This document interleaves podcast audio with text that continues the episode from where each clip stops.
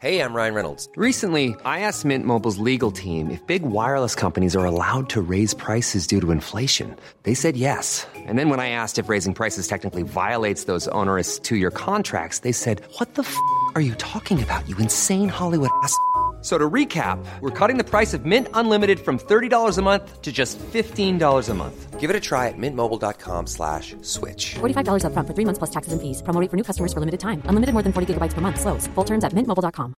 Quality sleep is essential. That's why the Sleep Number Smart Bed is designed for your ever evolving sleep needs. Need a bed that's firmer or softer on either side? Helps you sleep at a comfortable temperature? Sleep Number Smart Beds let you individualize your comfort so you sleep better together. JD Power ranks Sleep Number number 1 in customer satisfaction with mattresses purchased in-store. And now save 40% on the Sleep Number limited edition Smart Bed for a limited time. For JD Power 2023 award information, visit jdpower.com/awards. Only at Sleep Number stores or sleepnumber.com. Mom deserves the best, and there's no better place to shop for Mother's Day than Whole Foods Market. They're your destination for unbeatable savings, from premium gifts to show-stopping flowers and irresistible desserts. Start by saving 33% with Prime on all body care and candles. Then get a 15-stem bunch of tulips for just $9.99 each with Prime. Round out Mom's menu with festive rosé, irresistible berry chantilly cake, and more special treats. Come celebrate Mother's Day at Whole Foods Market.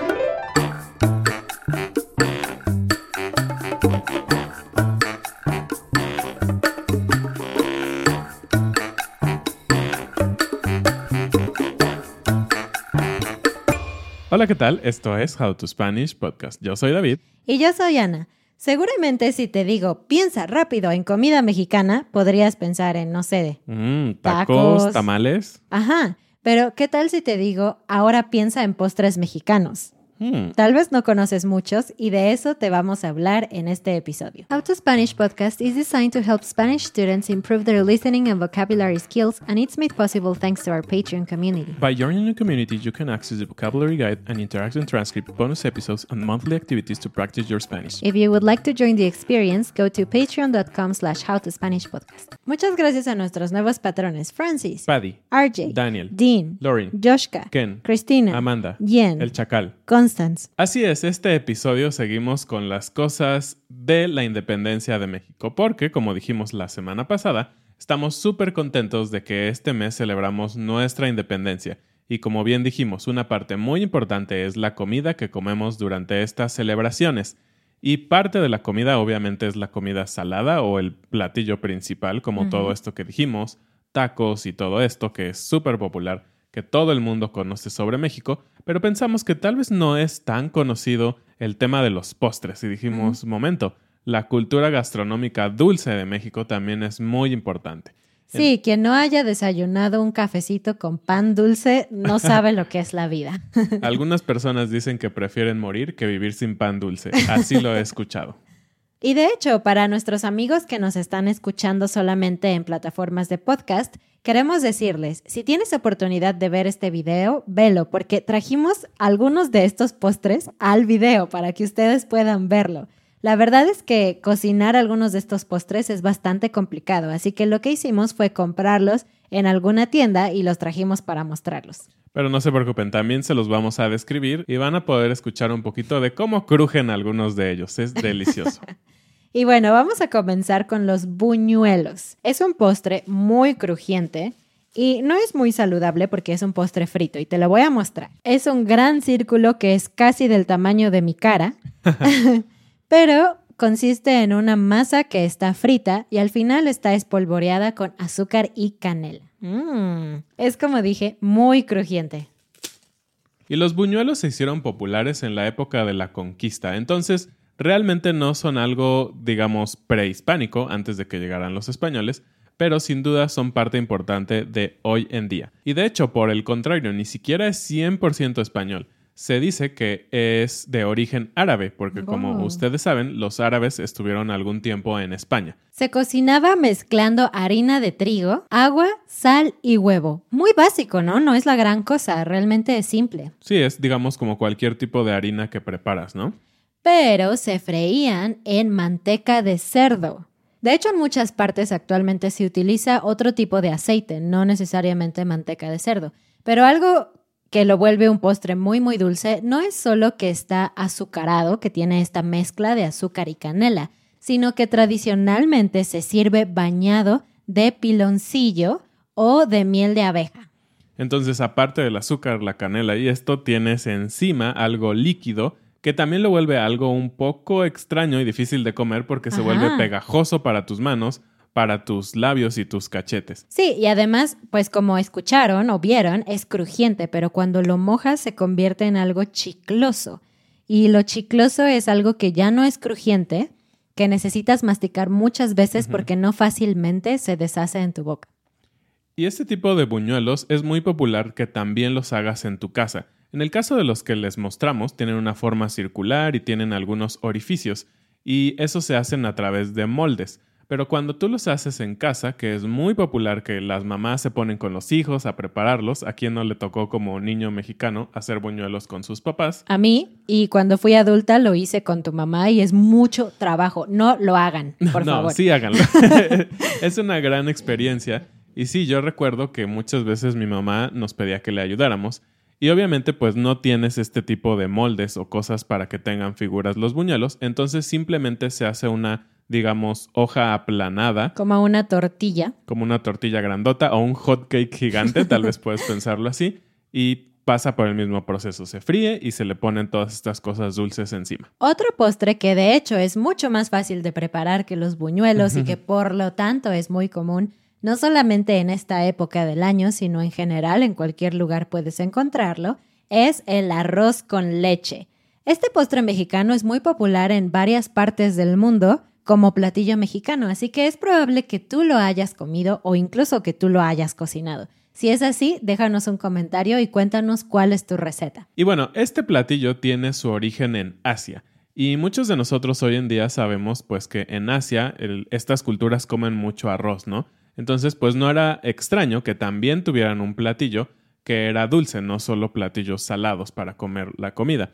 Y originalmente se preparaba un poquito diferente a lo que lo conocemos hoy en día aquí en México. Se preparaba con leche de coco, azúcar y mango. Mm, Mm, suena, suena muy rico, rico. ¿no?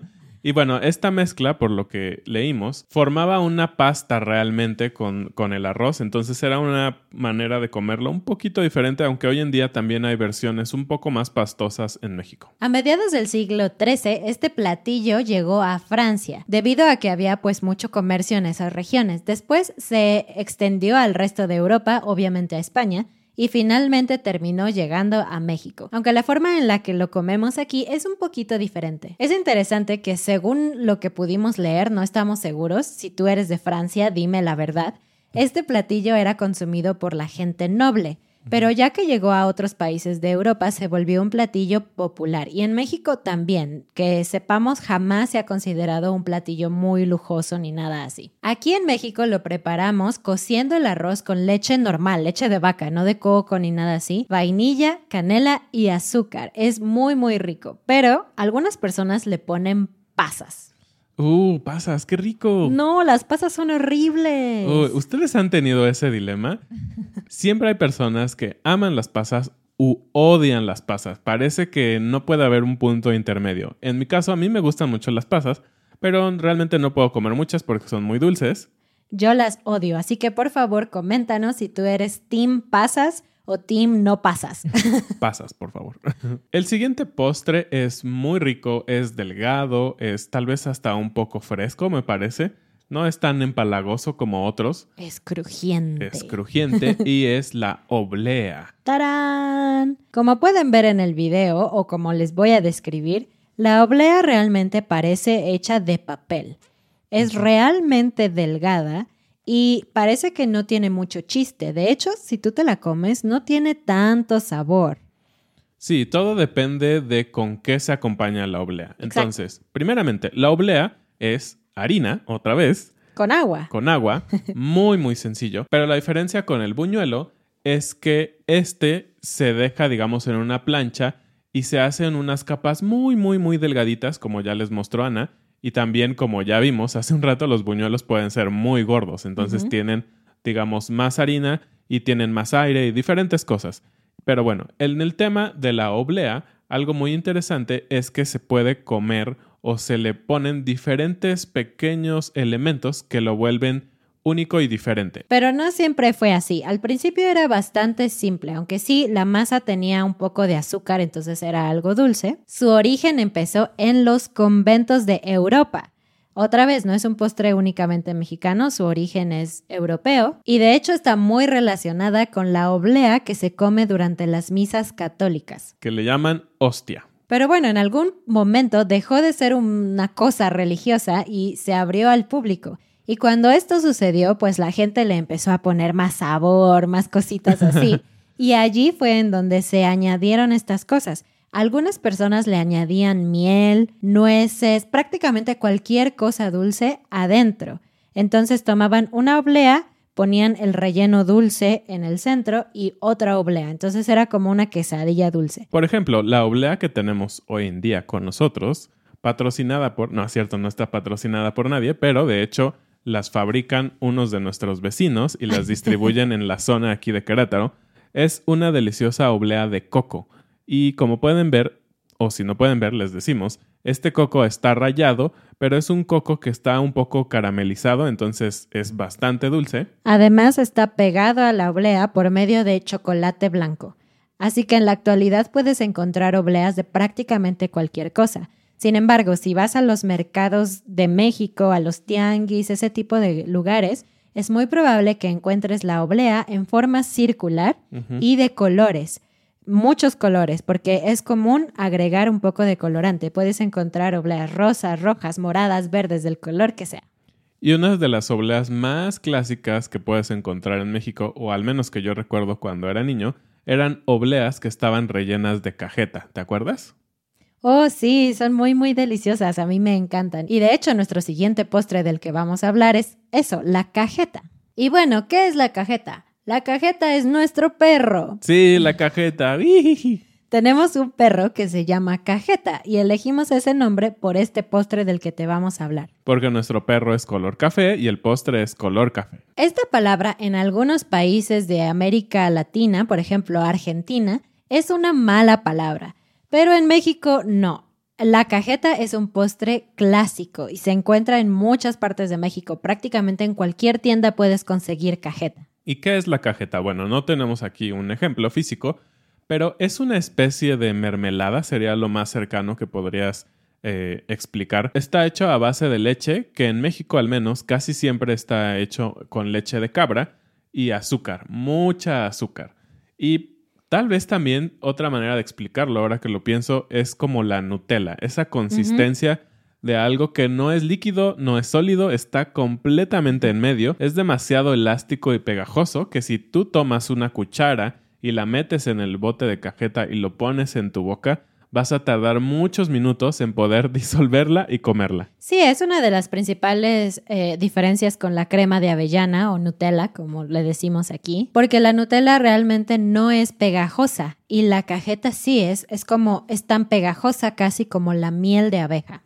Y muchos países dicen que la cajeta es su postre. De hecho, por ejemplo, en América Latina como Argentina y otros países, ellos le llaman dulce de leche, que realmente no es lo mismo. Yo he comido dulce de leche y no es exactamente igual que la cajeta mexicana. Entonces nadie está muy seguro de cuál es el origen. Pero lo interesante es que al principio era blanco. Claro, si está hecho de leche, pues debe ser blanco. El azúcar es claro o blanco y luego la leche es blanca. Pero ¿por qué es café? Bueno, una parte es porque está un poco quemada, es como leche quemada, pero también en México se agregó bicarbonato de sodio y eso le daba un color café. Y siendo un postre o un elemento de la cocina dulce muy popular, hay muchas historias al respecto de dónde salió la cajeta. Y uno de ellos es que a un chef, a un cocinero, que estaba preparando leche, se le fue el tiempo y se le fue la cabra, y entonces se le quemó la leche. Y al quemarse la leche, no sé si les ha pasado, se vuelve un poco oscura, ¿no? Y se empieza justamente a pegar en, el utensilio en donde lo estás calentando y de ahí también toma ese color tan particular de cuando algo se quema. Sin embargo, la historia más como aceptada es que este postre realmente es originario de Filipinas. Recuerdan que tuvimos un episodio sobre Filipinas y pues dijimos que Filipinas fue un territorio de España, así que muchas cosas que existen en Filipinas se trajeron también a México y viceversa, así que eso podría explicar cómo llegó la cajeta a nuestro país. Si nos has escuchado por un tiempo, sabes que vivimos en Querétaro, y Querétaro está en una zona del país que se llama el Bajío. Así es, y en esta zona proliferaron mucho los conventos, y en los conventos, como dijimos, fueron como esas personas que trajeron mucho de cómo se hacía la cajeta. Y de hecho ahora una ciudad en México que se llama la ciudad de Celaya, en el estado de Guanajuato, de hecho muy muy cerca de nuestra ciudad, prácticamente a 30 minutos en auto, es conocida como la ciudad de la cajeta. Todo el mundo sabe que si tú compras cajeta de Celaya, significa que va a ser una cajeta de muy buena calidad. Entonces, si ustedes alguna vez quieren probar buena cajeta y están en México, pidan que sea cajeta de Celaya. Muy bien, David, pues ahora es momento de hablar del siguiente postre, tarugo. Oye, no me digas así. Tarugo es una palabra que es considerada una forma de insulto, es como para decirle a alguien que es muy estúpido, muy, tonto. Pero tarugo también es el nombre de un dulce, específicamente un dulce hecho de tamarindo. Y de hecho tengo una pequeña muestra aquí en el video, es una bolita roja o café que tiene encima azúcar y sal. Y es un poco picante, un poco agridulce por el sabor del tamarindo y huele muy, muy, muy rico. Su consistencia es chiclosa o pegajosa. Sí, y estos tarugos de tamarindo son muy muy populares porque justamente llevan el tema de lo dulce a un tema picante. Y como hemos hablado, nos encanta comer cosas picantes. Los tamarindos también no son algo originario de México, pero se dieron muy bien cuando los españoles trajeron esta planta en toda la zona tropical de México. Y bueno, tenemos muchas zonas tropicales. Entonces, este tamarindo o este dulce de tamarindo se hace pues juntando los tamarindos y se hace como una gran masa muy chiclosa, como dijo Ana, y se le puede poner muchas cosas encima porque justamente su consistencia ayuda a que se le peguen las cosas. Claro, de hecho yo he probado dos variedades al menos. Hay gente a la que le gustan más estas variedades mucho más dulces y a otros esta combinación de picante y dulce al mismo tiempo. He comido unas bolitas, yo le digo bolita de tamarindo porque no me gusta la palabra tarugo, pero una bolita de tamarindo color café. Si es color café, es muy probable que sea dulce, que está cubierta de una capa de azúcar. Y es muy rico porque aunque el tamarindo es un poquito dulce, realmente es ácido. Un poco ácido, sí. Entonces es una combinación muy interesante. Y la otra es una bolita color rojo. Si es rojo, tú sabes que es picante, porque de hecho está espolvoreada con chile y con sal.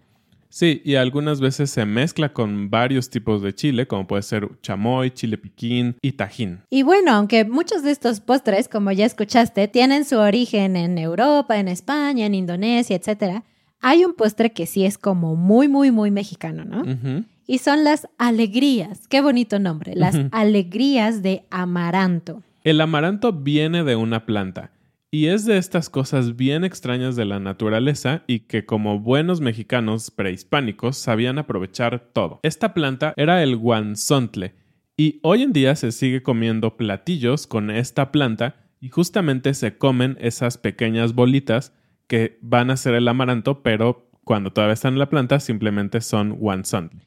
Después, esta planta cuando se seca se convierte en estas bolitas en el amaranto, que realmente es, que realmente es un cereal. Entonces es como una planta vegetal cereal. No sé, es una cosa muy, muy rara. Pero el amaranto casi siempre se utiliza en preparaciones dulces o como algo con un toque un poco crujiente, por ejemplo, para las ensaladas.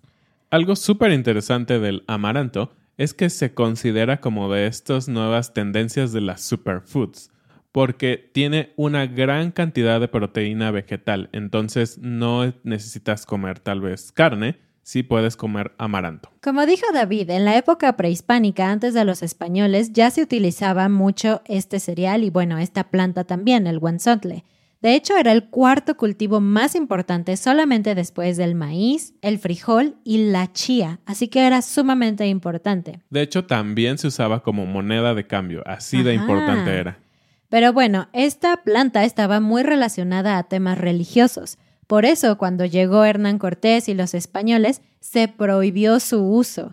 Y eso explica un poco por qué realmente el guanzontle no es tan comido en México. Sí es popular, sí la gente lo cocina, pero según yo no es como una parte básica de nuestra comida como lo es el maíz o incluso los frijoles. Pero bueno, dijimos que el postre se llamaba alegría de amaranto y hasta ahora solamente te explicamos qué es el amaranto, así que cómo se forma una alegría. Se toma este cereal, estas pequeñas bolitas color blanco, son bolitas muy pequeñas color blanco, y se revuelven con algo pegajoso, como puede ser la miel, el azúcar o algún producto del agave también que se utilizaba antes.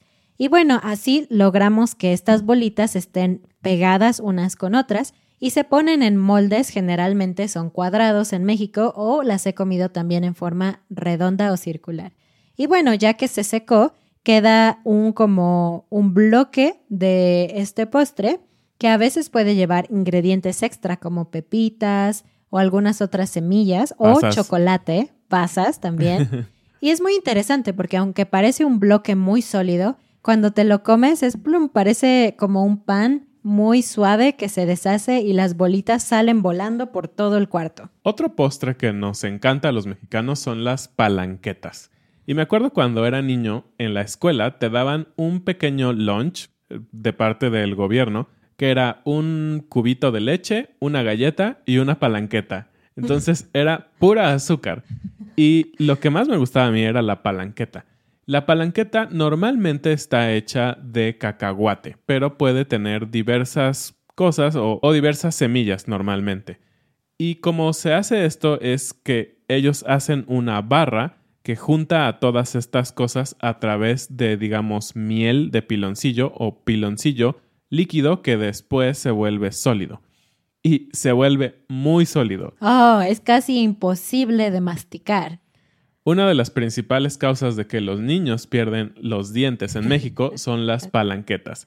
Y puede funcionar de dos maneras. A veces simplemente se te cae el diente, pero a veces cuando tus papás quieren que ya se te caiga el diente, te dan este tipo de comidas duras. Eso pasa muchísimo en México.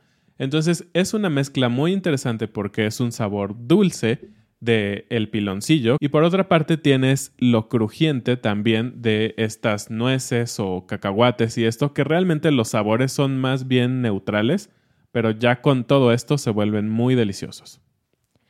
Pues estos fueron todos los dulces de los que queríamos hablarte. Cuéntame cuál es tu dulce favorito o tal vez has probado otros dulces mexicanos. La frase del día es se te va la cabra, que es algo que dijo David cuando hablamos de la cajeta. Dijo que al cocinero se le fue la cabra y entonces la leche se quemó.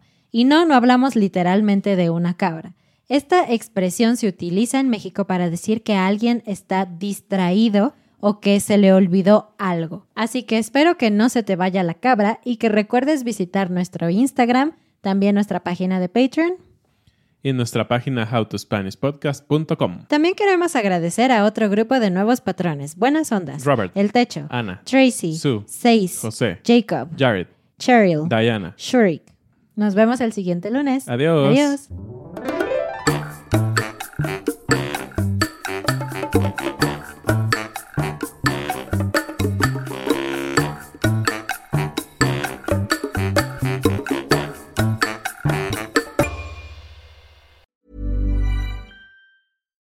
On a budget, we still deserve nice things. Quince is a place to scoop up stunning high-end goods for 50 to 80% less than similar brands. They have buttery soft cashmere sweaters starting at $50, luxurious Italian leather bags, and so much more. Plus, Quince only works with factories that use safe, ethical, and responsible manufacturing. Get the high-end goods you'll love without the high price tag with Quince. Go to quince.com slash style for free shipping and 365-day returns. Want flexibility? Take yoga. Want flexibility with your health insurance? Check out United Healthcare Insurance Plans. Underwritten by Golden Rule Insurance Company, they offer flexible, budget friendly medical, dental, and vision coverage that may be right for you. More at uh1.com. Mom deserves the best, and there's no better place to shop for Mother's Day than Whole Foods Market. They're your destination for unbeatable savings, from premium gifts to show-stopping flowers and irresistible desserts. Start by saving 33% with Prime on all body care and candles. Then get a 15-stem bunch of tulips for just $9.99 each with Prime. Round out Mom's menu with festive rosé, irresistible berry chantilly cake, and more special treats. Come celebrate Mother's Day at Whole Foods Market